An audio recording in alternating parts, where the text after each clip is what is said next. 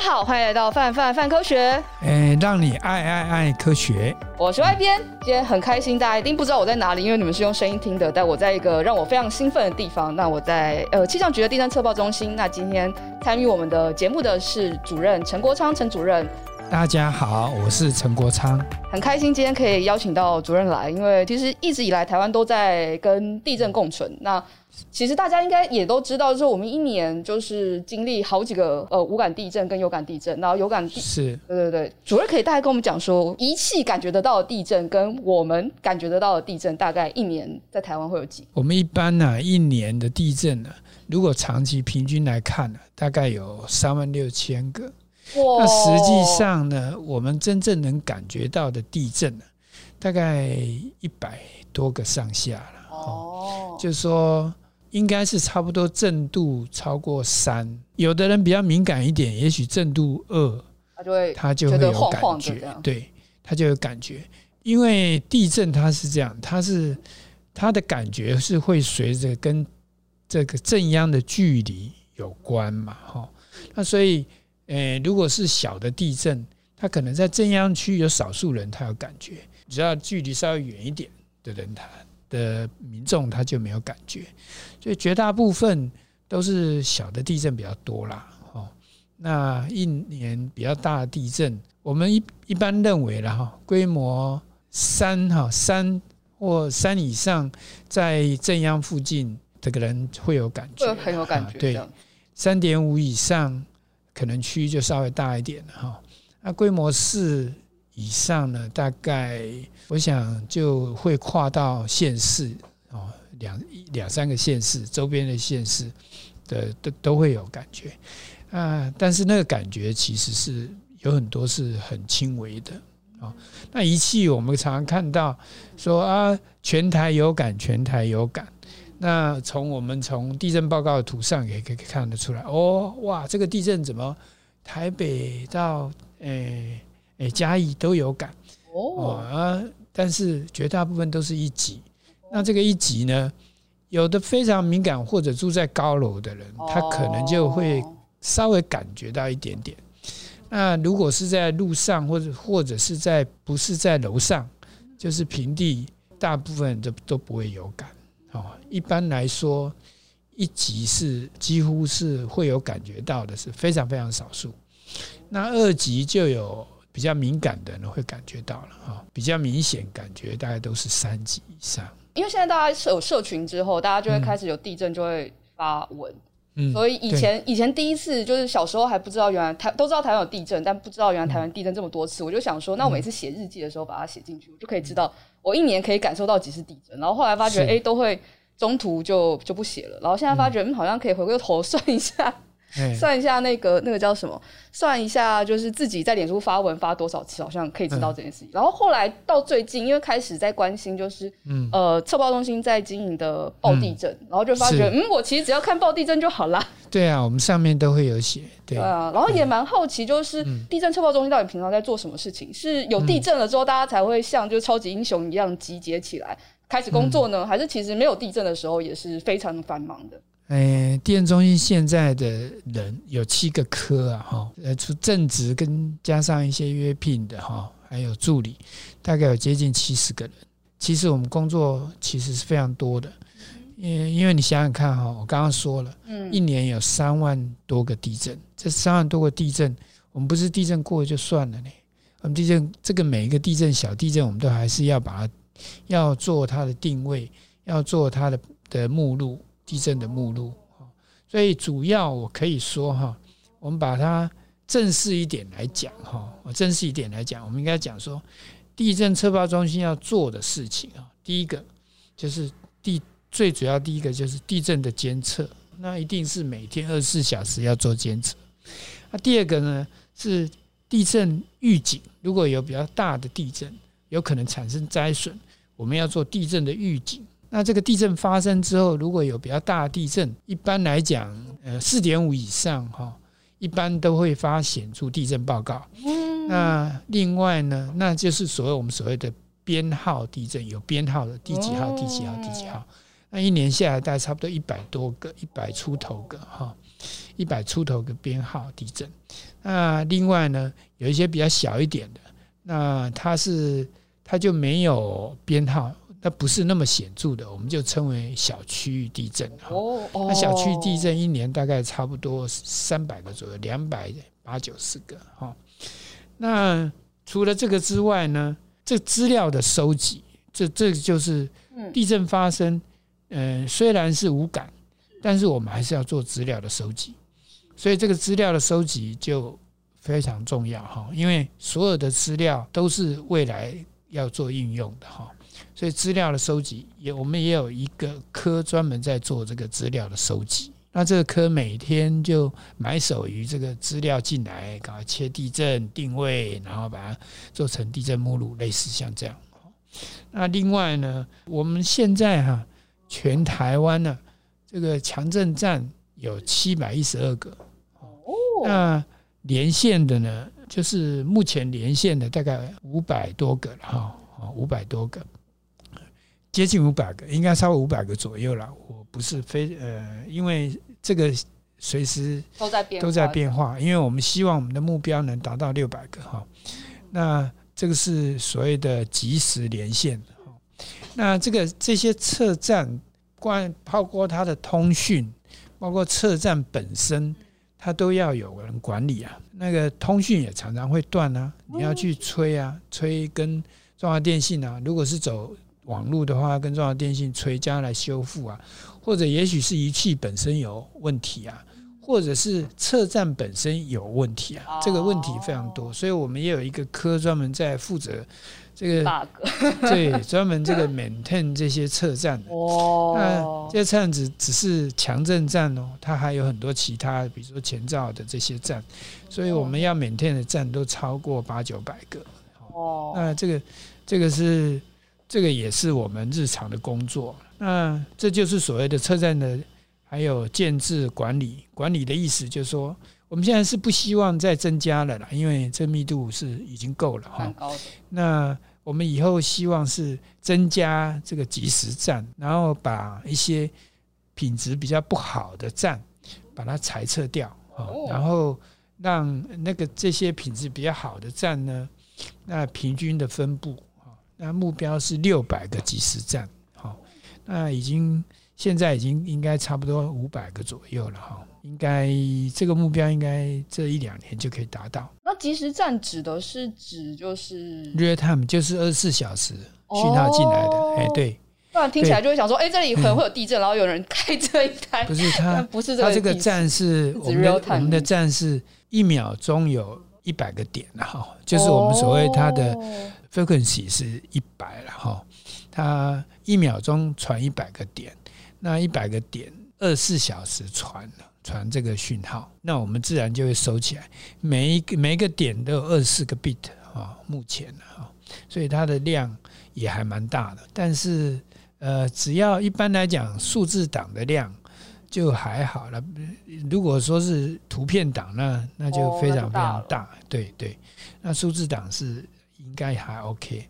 所以呃，这个就是我们需要做这些测站的的这个。这个管理跟测站的这个设置，还有测站的这个评估等等，这是又有一个科在负责。好，那另外呢，我们也有资料要做提供啊，所以我们有一个国际性的资料库。这个资料库呢，呃，负责呃，也有一个科在负责资料的提供。那这个是资料服务的部分哈，因为现在政府。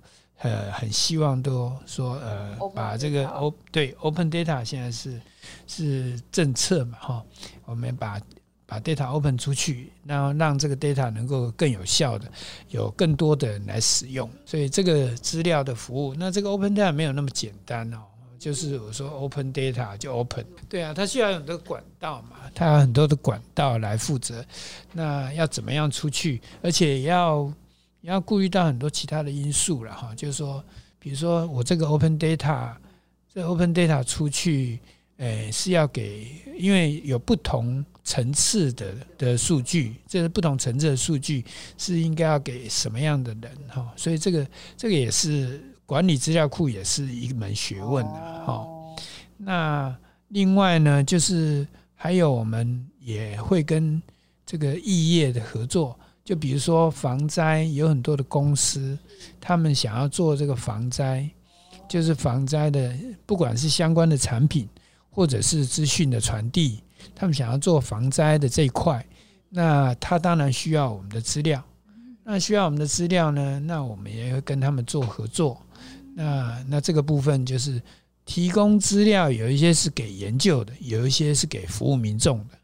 它其实有非常多的不同的目标啦。另外呢，我们还会有整个系统的发展，哈，都是其实大部分的呃地震中心的所有的地震系统，各式各样的系统，哈。包括速报啊，包括预警啊，这些，呃，绝大部分都是我们自己发展的系统。那这些系统呢，当然就需要有研究的的这些，呃，我们研究的同仁啊，负责研究发展的同仁来做这些。那当然不是光是只有靠我们的哈，我们还有跟学界有一些合作，那就透过委托研究计划来做些合作。所以这也是。我们要做的，我们不可能呃原地踏步嘛。你看，我们一直在推进这个这个预警的时间，就知道我们花很多的力气在做这个这个这个研究发展这个这个工作了。那另外还有一个就是地震前兆，地震前兆的的观测了。那地震前兆除了观测之外，还有做分析啦。地震前兆它。呃，以我们现在来讲，做六项。呃，第一个是地震活动度的分析了哈。那第二个就是地下水哈啊。那地地下水主要是地下水有分两种，一种是地下水水位，另外一种是地下水的这个某一些呃放射性元素哈，比如说氡气啊这些，它的含量哈这些。哦，那是不是有什么异常？那另外第三种就是所谓的地壳形变，我们所谓 GPS 哈，地地壳形变，这个形变是三分量的哈，就是说你会呃呃东南北东西跟上下，嘿，它它到底形变量是多少哈？那这个是地壳形变来做观测。那地壳形变主要其实是地震预测，它分为。长期、中期、短期和临震，大体上是这样分的了。那所谓长期是怎么样呢？长期是三十年到五十年。我想说是上百年吗？一般上百年也有可能啊，因为有的地震有时候它重复发生都好几百年。对啊，大的地震啊，所以呃，有长期一般来说大概都三十年到五十年的研究。那所谓中期呢，大概就是差不多十年内。十年内哈，那短期呢？一般来讲就是呃一年左右的时间。那临震呢？所谓的临震就是等一下的吗？呃，一个礼拜、两个礼拜哦，好，这就叫临震。所以呃，不同的方法哈，前兆的研究，它有针对它不同的时间、不同时间性质。对对对。那像呃，一般来讲，就地震活动，它是比较属于。诶，临震的了哈。其实我们我们的六项大部分都以临震比较或者短期比较多啦。那唯一一个比较长期的是属于中长期的，是属于这个所谓的地壳形变，地下水地壳形变、地震活动。另外呢，诶，还有就是电离层、电离层啊，电离层变化，我们也要观测。另外，我们还有大地。地磁场的变化，啊，还有一个是大地电场变化。那地磁场当然是测呃磁的大小啊，磁力变化。那电场是测电压跟电流的变化。那会大概就这六项。哦，反正因为大家常常在讲地震前兆的时候，大家都会想象就是看蚂蚁啊，看 看蚯蚓啊，所以其实没有这个东西。没有，呃，他目前还没有纳在分析里面。不是，我们我们我们呃，不能讲有没或没有哈，因为我们我们实际上是还没有办法做预测的。最主要的原因是，其实我们我们做前兆的观测那六项是少了，就像有很多的国家前兆观测，它可以达到十几二十项，三哦三二十几项、三十项都有。像中国啊，中国他们。他们做前兆的研究已经非常非常长的时间，超过五十年。那投入的人力也非常多，那研究的项目也非常非常多哈，包括科学性跟非科学性的。那非科学性的，就像你说嘛，哈呃，他们观测某一些动物的异常行为，对，他们会培呃会养一些动物，有人观专门在观测。听说最著名的是。叫做虎皮鹦鹉，听说虎皮鹦鹉对地震要来临前的敏感度比较高，可是实际上针对动物的可能也有非常多种动物的观测。那虎皮鹦鹉只是说，好像感觉是现在比较有机会在在这个非科学性这个动物的敏感度方面。有突破，会可能比较有突破的一一个动物啦。那其他我们常常，呃，有时候地震之后，常常会有。民众说啊，我地震前有看到那个蚯蚓啊，看到马路啊，在路上走啊，或者是说我看到鱼池那个鱼池里面的鱼啊蹦蹦跳啊这些。其实后来我们做一些求证，绝大部分做一些求证，发现大部分都是同振，应该不只是大部分哈，有一些我们是没有办法求证到底是在什么时间点嘛。那如果能够求证的时间点都是同振啊，就是地震发生的同时，他们也一一起一起出现这样，所以它不能算前兆了，它只能算是同症现象。呃，对我们来说，嗯，预警可能还是对现在的那个台湾人民比较有帮助的。不然我们来谈谈对对对谈谈预警系统好了，因为现在其实预警系统大家非常的有感，有感到就是他没收到的时候，他就会很不开心的觉得我为什么没有收到。我们自己，我自己小时候就有经历过九二一，然后从九二一开始，大家就我这一代啦，就特别会注意地震这件事情。然后到了现在长大，觉得哇，地震前可以收到简讯，其实是一件很感动的事。所以其实蛮好奇，就是因为刚刚说有有呃很多的气象局的同仁，其实在在预警系统这块做努力。那想知道就是到底是做了哪些努力，可以让这件事情。变化这么大，然后甚至是现在还在改进，就是那个秒数可以再更快。是是，我想是这样的哈。地震预测是一条很漫长、艰辛又看不到尽头的路了。有一些学者，他们他们也会做做一些判断了哈。他们说，地震预测可能要有一些有一些迹象，可能时间应该在至少要到二十一世纪末。也就是说，八十年后了。主任，你会希望看到那个时候吗？嗯，我已经 可能要努力一下，骨头都已经可以打鼓了。对啊，所以我想，这个这个部分地震预测现在是科学界最困难的难题了。哦，全世界不知道有多少国家、多少的科学家花多少钱、多少的物力来投入这个地震预测。但是几乎都是没有结果，因为我们地震预测是这样哈。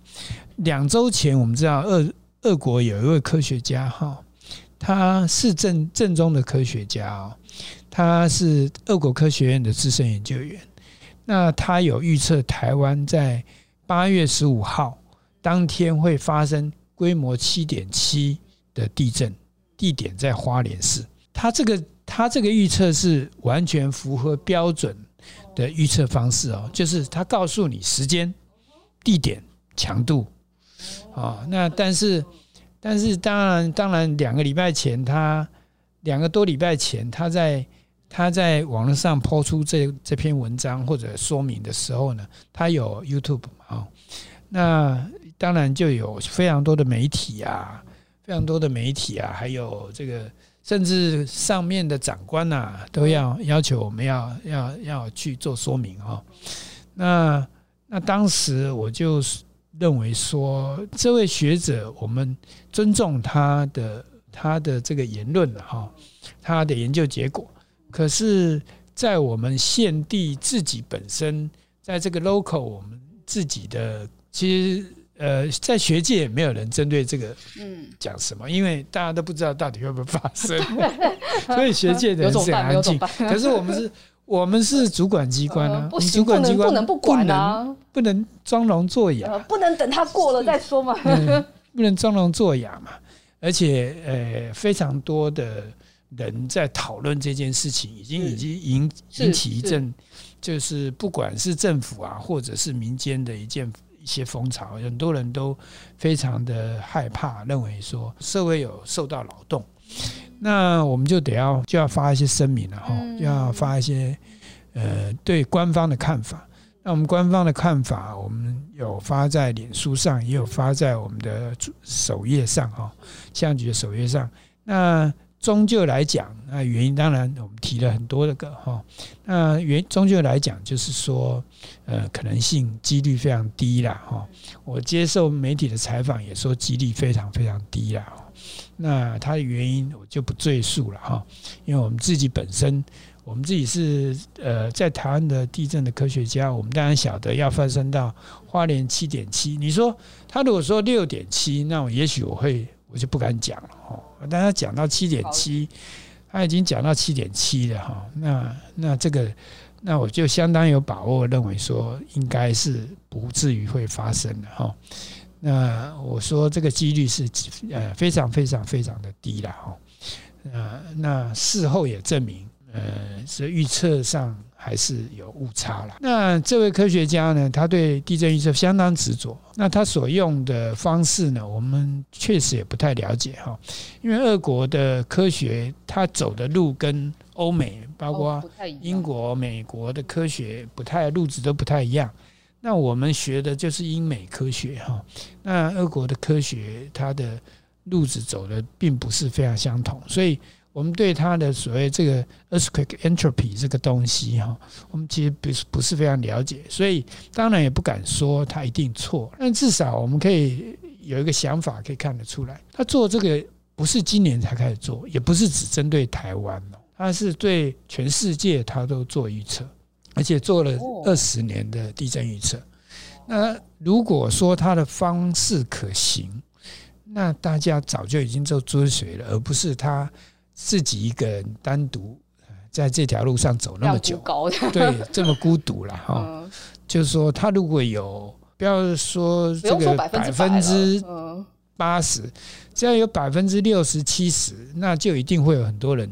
很多的科学家会投入了啦，但事实事实上是没有，所以就是说地震预测确实就像我说的哈，那真的是非常困难。那那这个困难的点在哪里呢？困难的点是在于我们找不到一个任何一个地震呢，它有个共通性的点会发生。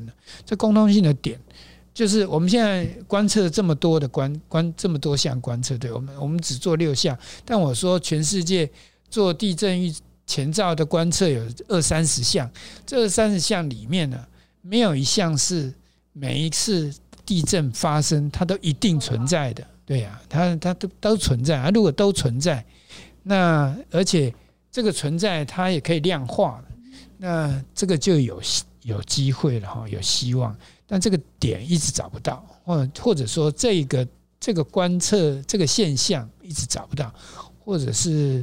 这个呃，我们说这个模式，这个也许是一个这个物事物理模式，一直找不到，所以地震预测到现在为止，大家都还是一片空白哈。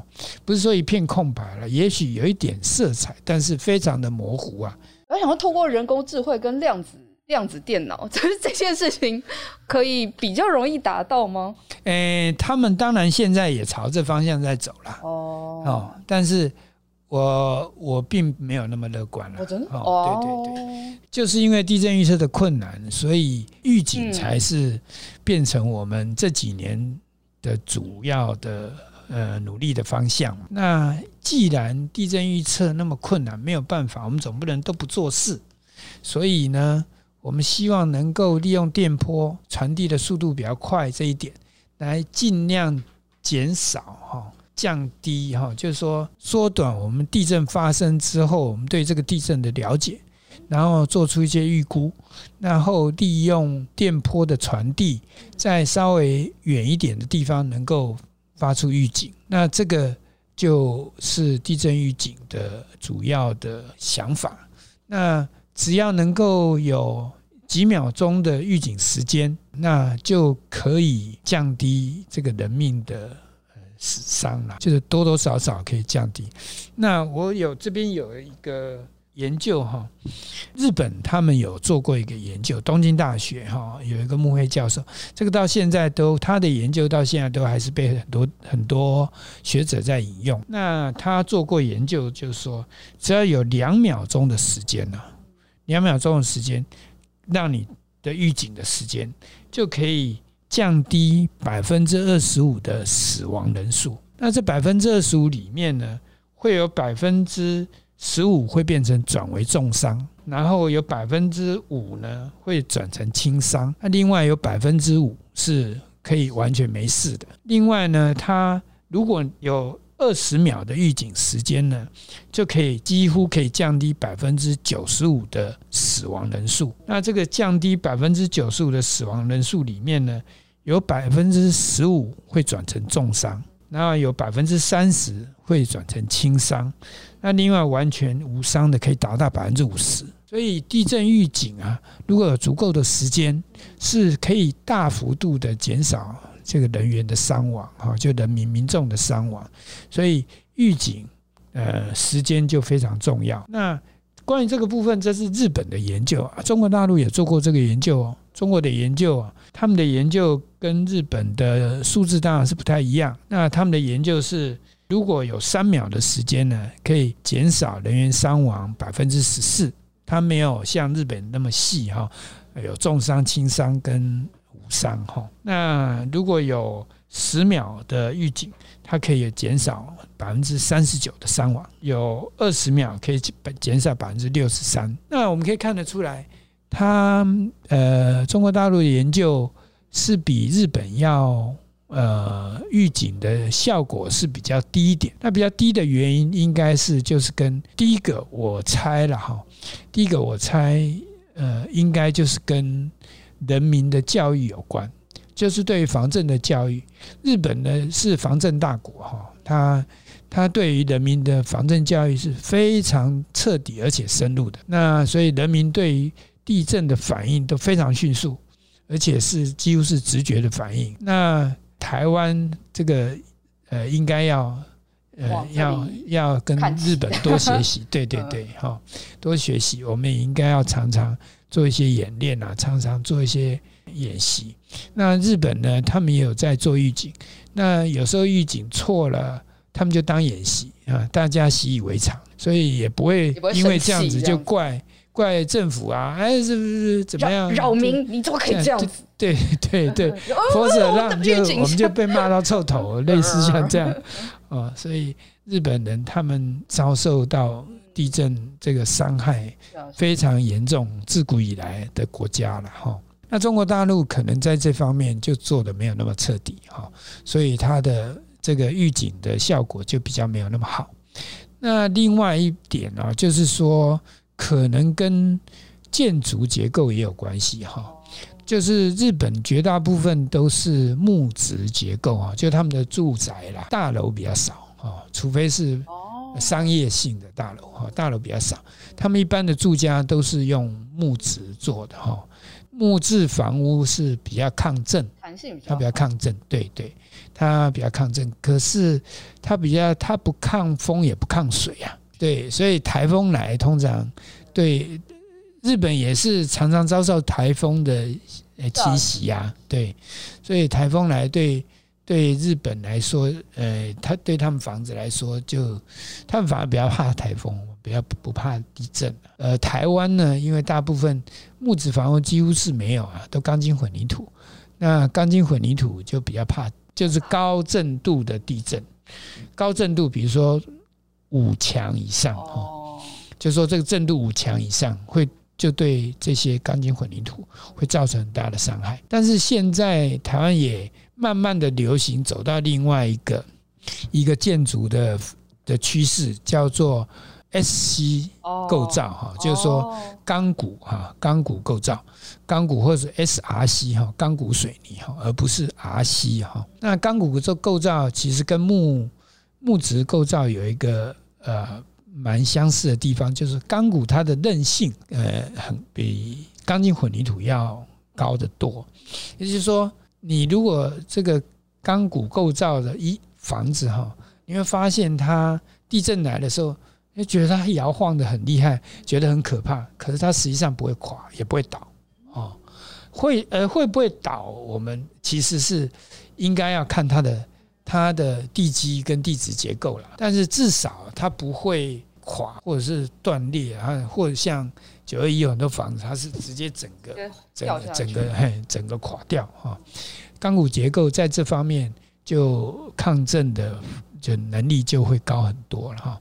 那其实这样是很好的哈，就是说台湾其实它的成本。虽然比较高，但是并没有高非常多了。主要的原因是现在的建筑成本大部分都花在人力上，是人的成本啊，就是工人的成本啊，占非常大的一部分。那材料的成本反而没有那么高哈，所以它虽然比较贵，材料比较贵，但是以整个建筑的成本的比例来说。其实是应该还是要朝这个方向走。我看现在台湾也有很多的的建设公司都是都是朝向这个方向走，这是一个很好的现象哈。那至少，呃，我们常常看到说，我们这是高防震，这是防震，我们本大楼绝对防地震的，等等等等这些。那这个是对我们来说，我们是觉得很好。我希望大家买房子的时候也要多注意一下这件这件事情。除了就是它的地段啊，然后价格之外，就是它耐不耐震，然后用什么样的结构，就是大家可以就是多注意一下。毕竟房子买了，可能这辈子大概就也就只买这一栋这样。是是，现在以前的房子哈，诶，大概四五十年，大家就已经已经不堪住了哈。但是以现在的房子，呃，现在的。材质啊，结构啊，都做得比较好，有很多房子可以住上八十年、一百年，你可以住一辈子，OK，而且说不定，呃，你儿子也可以住一辈子，就不会到下辈子，所以就是认真挑一下这样。是。那很好奇，就刚刚有说，就是呃，只要在地震前大概比如说两秒或二十秒、三秒、十秒、二十秒就可以预警，然后就可以比较减少伤亡。但很好奇，就是那我要怎样？比如说假设，假设现在可能预，我现在台湾预警大概可以到几秒，然后如果我们要想要再把秒数往前增加的话，我们需要多做多少事情才有可能？还是已经达成这件事？那个，嗯，应该这样讲哈，我们时间。要说的越短，所遇到的困难性就越高啦。嗯，这个我想大家都应该可以理解。然后它的误差也会变大，哦，误差也会变大。但是，呃，误差变大，我们就把它当做演习嘛。那大家就是只要这个观念上正确，理解科学上一定有这些问题，那就不要就不要。让我们很难为啊！哈，一有误差就就挨骂，那那这个不是一个好的现象。那我们现在目前呢，呃，以前呢，在去年的六月以前呢，呃，我们大概岛内的哈，大概岛内呃还有沿海地区的地震呢，大概是差不多已经进步到十六七秒，就是说地震发生之后。我发预警的时间是从地震发生的那个点嘿开始算，大概十六七秒。那其实我们有一套之前就已经在平行作业乱了好几年了哈。那那套我们叫十秒预警计划。那那个十秒预警计划在去年的六月我们就开始上线了。那十秒预警呢？那个盲区就缩小到差不多三十五公里的半径了。台湾是一个非常特殊的一个地方了哈，就是说台湾幅员不大，然后呃又是长条形，而且呃人口非常密集。那人口密集的地方呢，又是在非常狭小的地方，因为呃台湾的中央的区域是一个很大的山嘛哈，它有。它叫中央山脉哈，雪山山脉、阿里山山脉，它有好几条山脉，所以台湾虽然有三万六千平方公里的土地哈，实际上真正住的哈，大概差不多两万左右了，有住就是住人差不多两万平方公里，那它就会造成一个狭小的，那这个很窄的区域，呃，人口又非常密集，再加上这个狭小很窄的区域呢，因为板块的作用，其实在我们现在讲的都是在陆地上嘛，不管是东部，呃，花东一带，或者是西部，都有很多的断层的密集存在。那如果发生地震，三十五秒的盲区，呃，常常半径三十五公里的盲区，直径就是七十公里。那七十公里长就已经涵盖了东西方向上的所有的这些有有民众居住的地方了。哈，那所以就变成只能预警在南北方向。那这个东这个就是这也是没有办法哈，就是说，呃，因为地形的关系。那我们当然就是。现在十秒预警，呃，我们已经研究了很多年了哈，那也上线。那接下来呢，从今年开始哈，我们在科技部的支持下，我们在前瞻计划里面有一个叫做都会区的七秒预警都会区地震预警精进计划。那这个计划呢，主要是想要把这个预警的时间从地震发生。啊，在都会区人口更密集的地方，在七秒或七秒以内就发预警。那这样子的话，就可以再更缩小，再更缩小到差不多二十到二十二十公里的盲区。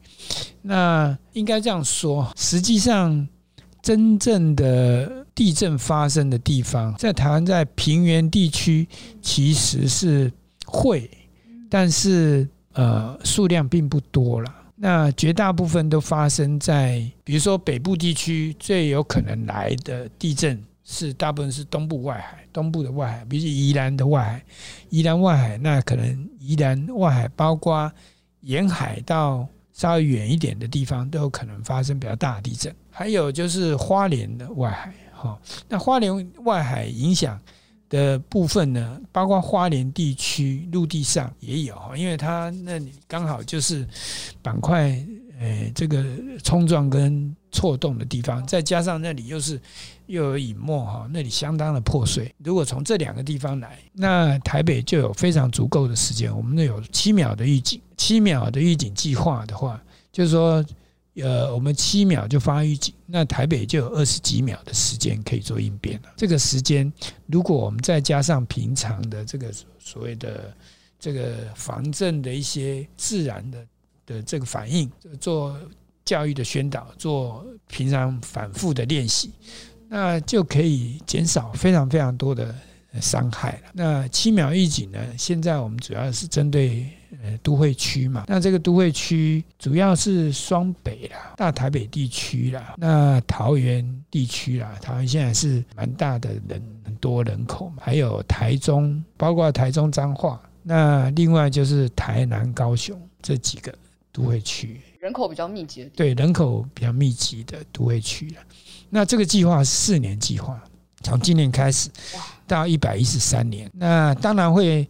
我们目前今年是先以台北为目标了。那当然，它有比较特殊的方法。我们的一般来讲，就是说，地震主要分为限地型跟区域型。限地型它主要是弥补区域型在盲区的无法预警的这个缺点。但是现地型它也有自己本身当然也有一些缺点。它的缺点就是说，它的误报率会比较高。对，误报率会比较高，因为它直接只有一个单独一个站，直接由 P 就 P 波收到两秒钟，它就要马上，对，马上就要就要预警说到底预估是不是会有破坏性的震波到，那难免它的误差会比较大。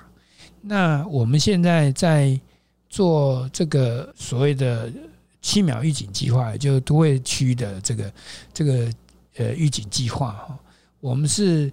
在都会区周边呢，外围就是呃，可能比较有可能发生大地震来的来源的方向，我们把它围起来，我们把这个把这个这个都会区围起来，聪明啊！然后围起来呢，哦，我们用深井站，深井站的记录非常清楚，呃，自动定位就不会有很多，因为我们在自动定位，你你正坡越 P。坡或 S 坡越清楚，对于这个这个我们所谓的自动定位跟预估就会越精准。那由深井站跟它周边距离很近的两三个站而组组成一个平台哈，那这个平台就由这个平台来负责，这个地震来了以后，我来负责做预估，哦要不要发预警？那这个预警的区域呢，就是针对单独，比如说针对大台北地区，那就不需要再去考虑到对花莲、对宜兰、对这个，那这个就减少非常多的时间了。那等于是整体的方式，就是有一点类似用呃现地型的预警做法哦，但是改良式了哈。改良式的现地型的预警做法来做区域型的预警发布。目前这个成效效果还不错，还是还在现在就刚开始啊。我们现在在还在还，因为我们虽然已经本来就有很多深井站了哈，但是深井站的数量还是不够啊，所以我们现在都是呃，这有很多的费用啊是在。在现在都还在找站啊、挖挖井啊这些，嘿，对，对，那当然需要各地方政府的配合。那我们也当然也希望地方政府为了为了防灾哈，大家能够能。尽量给我们协助，跟防疫一样，这样都很重要的。跟我们协助，对对对对。那刚刚主任也有说，就是除了就是预警可以让大家多帮大家多争取一点时间，但如果大家没有防灾的观念，那多争取的时间也是。哎，我我还没有讲完哦，因为哈，其实我们都还认为七秒预警是不够的啊。我的目标啦哈，我的目标是五秒内的预警。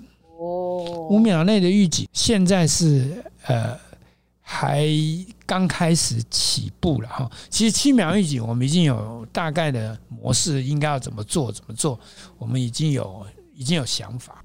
但五秒预警，我们有有想法，是也有想法，但是但是实际上都还在做一些测试当中了哈。这个五秒预警就没有办法依照以前的这种方式来做了。以前我们是。就是说到七秒，可能都已经我们称为说已经到极限了。我要再压缩非常困难。如果照我们，我一定要定出这个地震来，我要知道它震央在哪里，我要它的规模有多大，然后再由规模来推震度，它分布是怎么样。啊，这个这个七秒已经是极限了。那现在呢，我们要推的，我们我们在想啊，我们在想的是另外一种方式，就是我们利用 AI。机器学习跟这个大数据，因为我们本身地震非常多，哎，我们资料非常多嘛，我们利用大数据，然后用 AI 跟机器学习，我们把地震这个震波啊，把它当做一个黑盒子。哦，那这个黑盒子，我我不管，我不需要管它是地震还是什么，那我只要哎。前面我收一秒钟或收两秒钟的这个坡，我就让它让它从这个机器学习过程当中，让它去 predict 出，就是去预估出后面是是长什么样子。那我不用管它是地震，然后我只要知道它到底有多大，是坡长成什么样子，我也不需要知道它从它的正央在哪里，它的它的规模有多大，通通都不需要知道。我只要那个要只要能够这个预估出它这个这个波形态出来就好了，也就是说，我纯粹只要预测它的震度就可以了，其他我通通都不要。以前是一路上走下来才会走到震度，现在这个就一路上这样子呃的评估啊计算才会走到震度，现在不要，前面都不要了。哦，就好像是说以前呢，我们必须要。呃，把一只象摸的差不多了，至少两条腿、三条腿要摸到，尾巴摸到，鼻子要摸到哦。大象。OK，OK，那我们知道这个是象。那现在我们的做法是，我我不管它是什么东西，我不管它是什么东西，我只要摸到它的尾巴，我就把它认定说它是一个庞然大物。我不管它是象还是犀牛，或者是长颈鹿，不管，反正我只知道它是一个很大的东西。我只要摸到那个尾巴，那这个大的庞然大物就足够让我们需要来发预警了。那这样子的话，时间就可以缩到五秒内。也许依我们现在呃，我们有几个委托计划都也，那这个当然就不是这个跟地震主要的关系，还是跟这个资讯或者电子工程，或者是因为机器学习这个部分，大部分都是电子工程这方面的。那他们当然对一定要多多少少了解一些地震，但是不需要了解那么多。哎，他只要知道我应该要怎么去做，让让这个。这个尾巴给我摸的时候，啊，让它变成庞然大物，那它这当然就需要大数据来支援了。那一次一次一次的实验，一次一次的实验，有不同的位路给他大量的资料，然后他每一次来做判断，哪里出错，我们就他哪里错了，他就机器学习的方式，他就是一层一层一层一层来做修改嘛。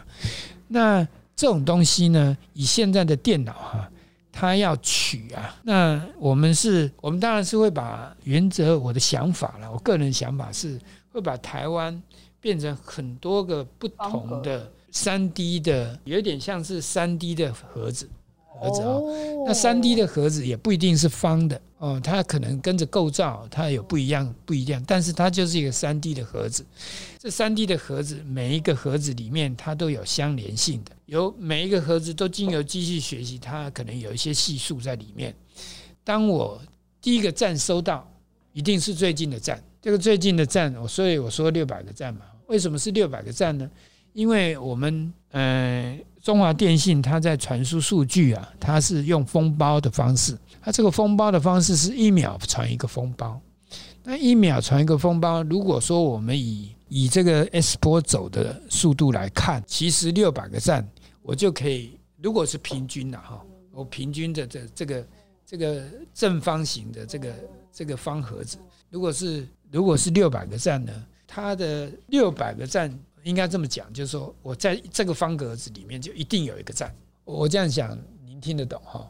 就是说，假如我有地震发生了，我有六百个站，这六百个站呢，那它有分为有六百个盒子，方盒子。那这六个方盒子，我这个站我收到了，收到了以后，其实一秒钟的时间其实不会只有它，因为一秒钟它周边的站都进来了，所以它可以做判断的其实是不止一个站。对，可能有三个站到四个站。哦，那三个站到四个站，就是就像我说的，他们每一个站都有他自己的自己的一些参数，就已经在里面了。这就好像，其实现在的电脑非常快，你就算有一百万个，它也是一秒钟以内就给你调出来了，一秒钟之内就调出来。呃，一百万个，一百万个格子，现在电脑是这么快的。呃，那我们当然不会做。不会有到一百万，万个，所以他挑出这个挑出来的时间，可能也许就是零点几秒。那我们前面呢，一定要取，一般现在我们都取两秒钟的 P 波嘛，哈，两秒钟的 P 波加上他取这个我们所谓的，就像我刚刚说的方格的的参数，呃，也不到一秒钟，然后他就可以做判断。所以也许三秒、四秒，他就可以。做做预警了，就可以开始发预警。这个方法呢，这方法就是我们抛弃掉呃原有对于地震的这些了解哈，这个典范转移的过程。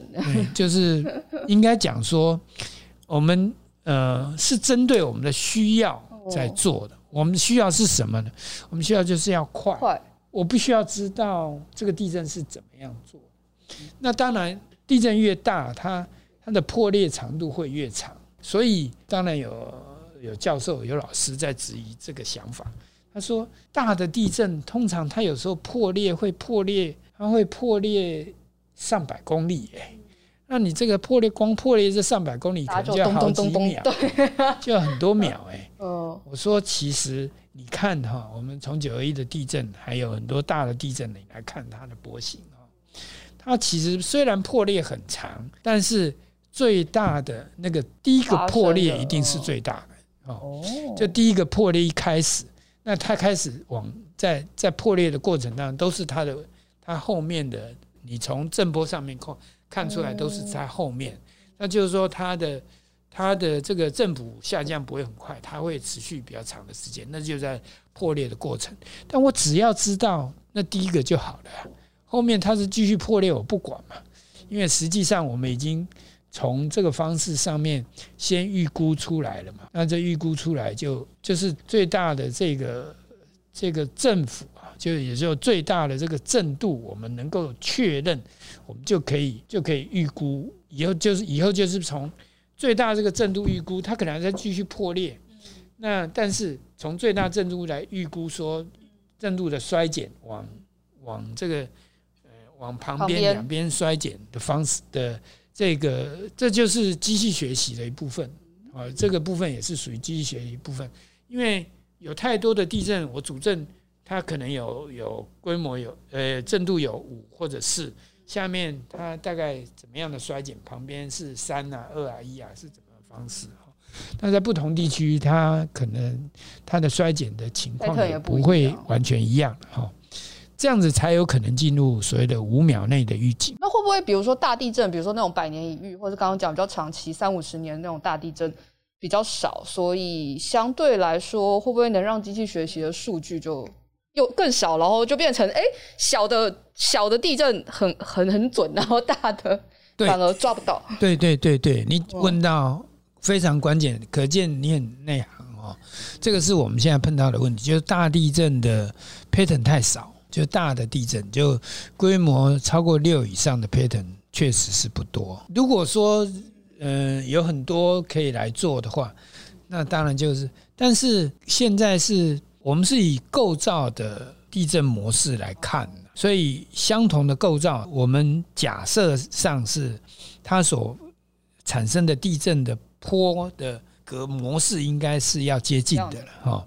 所以现在呢，呃，我们是有两个团队在做哈这个事情，一个团队是呃是以地震学家为主的哈，那是马国凤教授啊马老师。马教授、马老师他他带领一个团队哈，在做呃这个部分，他就是他们有当然也有想法。那因为他是学地震的，他们是呃看是不是能够兼顾哈，他们是想法是能够兼顾。那另外还有一个是台科大有一位教授叫金台林金教授哈，那他也有一个团队，这个团队他就是他是不学地震的哈。那他就是完全就是依照机器学习，就直接来判定说，我收到 P 波两秒后面是什么样子，就这样，我也不管这个这个它地震的其他的参数。那这两个团队现在都分别在做这方面的研究了哈。这个部分呢，是我们把它放在前瞻计划里面哈。我每年有编八百万。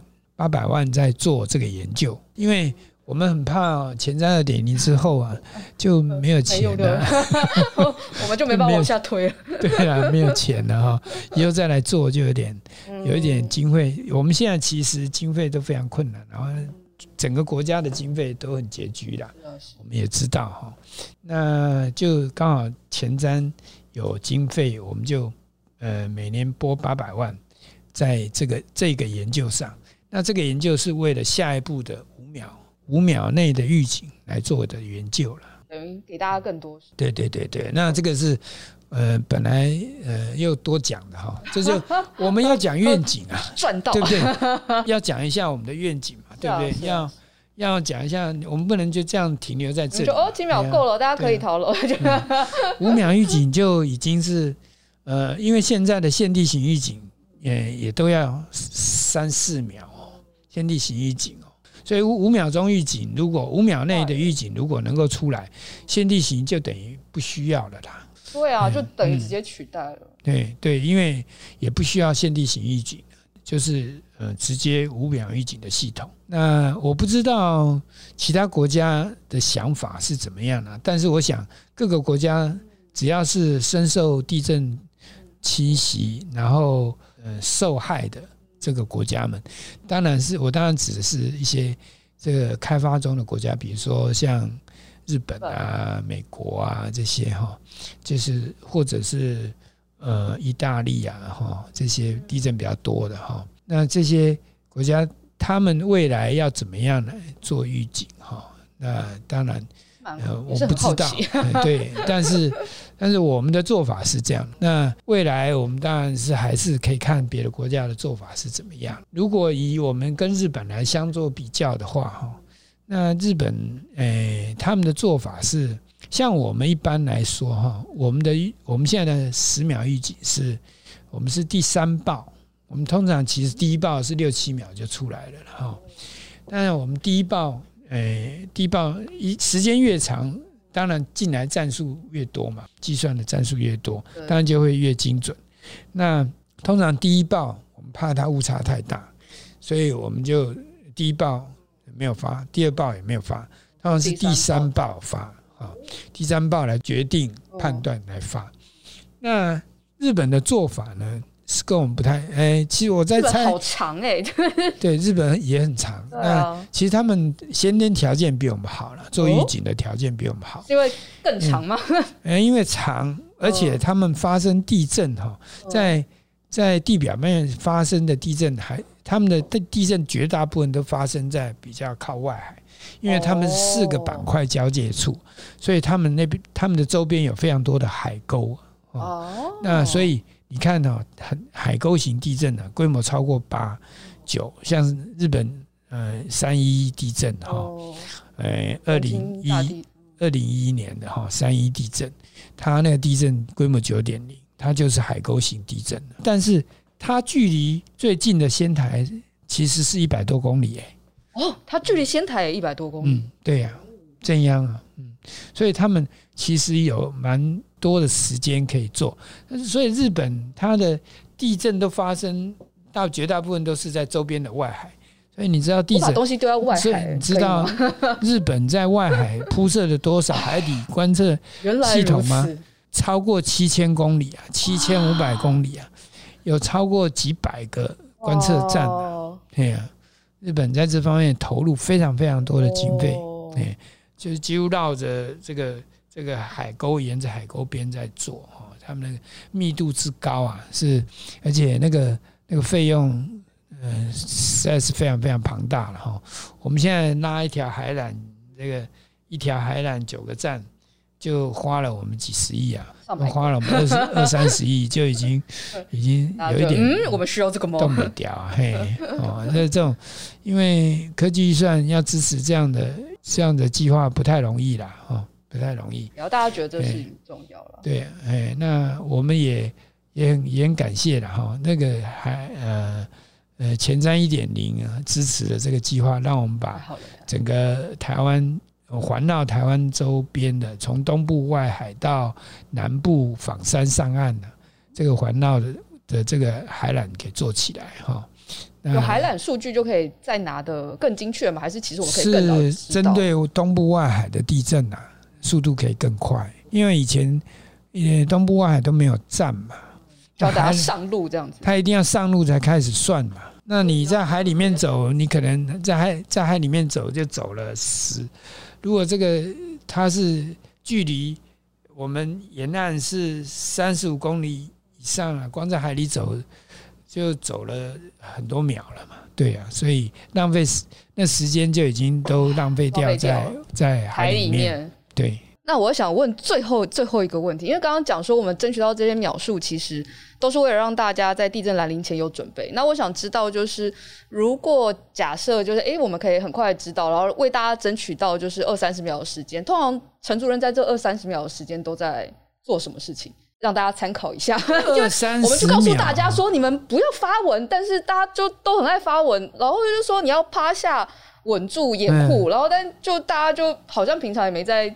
老实说哈，有二三十秒的时间，你可以，你就可以可以跑出去吗？跑出去了。哦，所以其实要跑出去。二十秒，二三十秒，如果能有二三十秒的时间呢？但是因为你收到呃预警的简讯的时候，你不知道还有你有多你有多少时间嘛？所以你跑，你如果跑出去，其实是错误的选择啦。哦，那但是如果你有时间，不管。你是两秒还是二三十秒，你都应该要先保护自己啦。那先保护自己，那这就是平常的对家里的环境要，要熟悉，要熟悉。哪个地方是你应该要呃注意的哈。嗯，比如说家具要固定这件事情，其实也对这个被东西扎到是最常听到的事情了哈，或者整个东西垮，这个整个柜子垮下来，这个东西最最容易最容易就造成受伤的都是这些了。所以我们应该还是要先想说哪一个地方是你能够掩蔽，然后然后能够躲在下面。就是趴掩蔽趴下，然后稳住，这个东西一定要兼顾了，一定要先想一下。那诶，当你收到的时候，你可能在一秒钟、两秒钟，你就要做出这样的反应，这样诶。那如果找不到，找不到可以有这么掩蔽的地方，那就要看家里哪个地方你会觉得它是通常一般是这样的哈。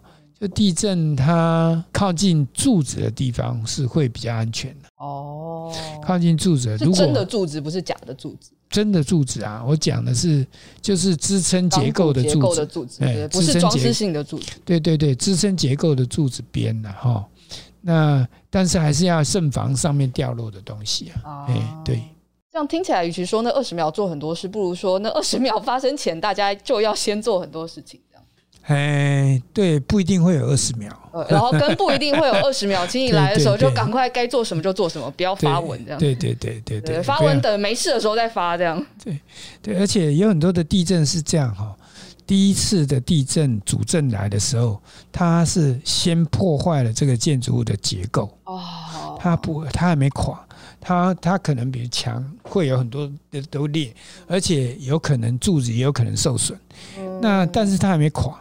所以有很多的历史上的经验告诉我们，以前呢，以前呢，地震发生呢，死，死伤最严重是火灾。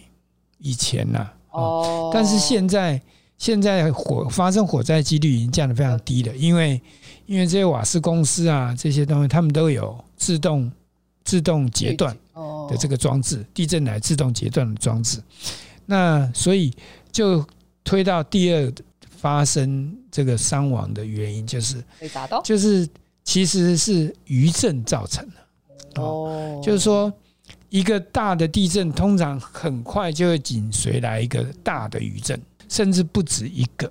哈，它也许很快就会来两两三个大的余震。比如说，如果你规模超过七，那六以上的余震可能会来了好几个。那如果房子会倒塌或垮或什么？通常都是在余震的时候，所以为什么我们常常你看看像啊，呃呃地震发生了，不管是九二一或者是像维冠大楼哈、美浓地震哈，像你可以发现，当房子垮了以后，房子垮了以后要救灾啊，要救灾深入房子，非常非常小心，因为。一一有余震，很可能它就会垮得更彻底。那你若在里面救灾，你会跟着跟着受害。哎呀，所以呃，我们可以看得出来，就是说，除非这个房子是非常非常靠近正央啊，那它我们称为直下型地震哈。它那个地震是就在它就在正央的上方。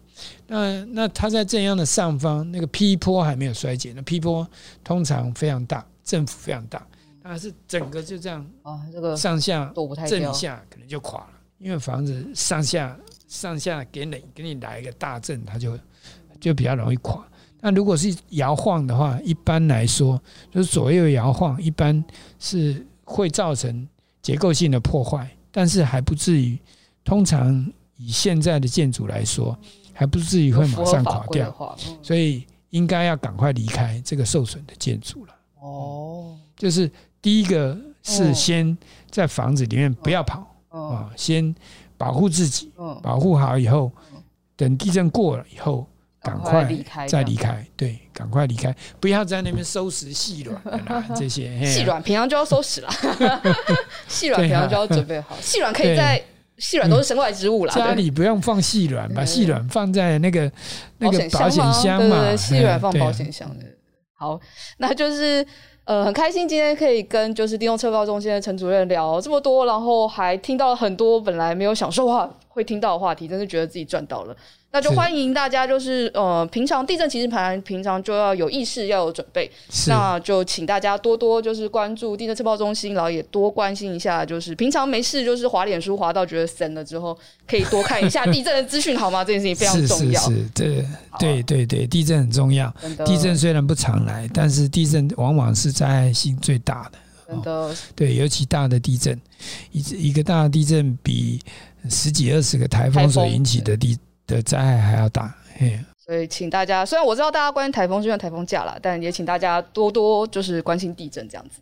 好，今天非常开心可以邀请到陈主任，那我们今天节目就到这边结束了。啊，我也非常高兴哈，能有这个访问了哈。太好了，但我能够，我今天有一点话多了哈。不会啊，这样超棒，超级棒。因为好像我们超过。超过要讲的时间了。Podcast 就是你讲多少，我们就可以播多少，这样。对了，我也蛮 talkative 的哈。对啊，下次我们或许可以来聊聊别的话题。啊，比如说睡眠。对对对，我们刚刚开场的时候跟主任聊了很久的睡眠，大家应该都会关心一下气象局的同仁们到底有没有睡饱。我觉得我们非常担心，或许下次可以开一个专栏这样。是是是。好，这个到时候我会多找一些同仁来大家一起聊。我睡眼惺忪，我们会在晚上十二点的时候播这个节目。哦，那很好，那挺好的。好，今天谢谢大家，那我们就到这边啦，拜拜，谢谢，谢谢大家。以上就是本集科科聊聊的节目内容，听得还不够尽兴吗？成为范科学网站会员，除了文章看到宝，还能追踪作者、留言评论、光点鼓励，同时获得好玩的知识成就，升等练功。快一起加入范科学，轻松玩科学吧！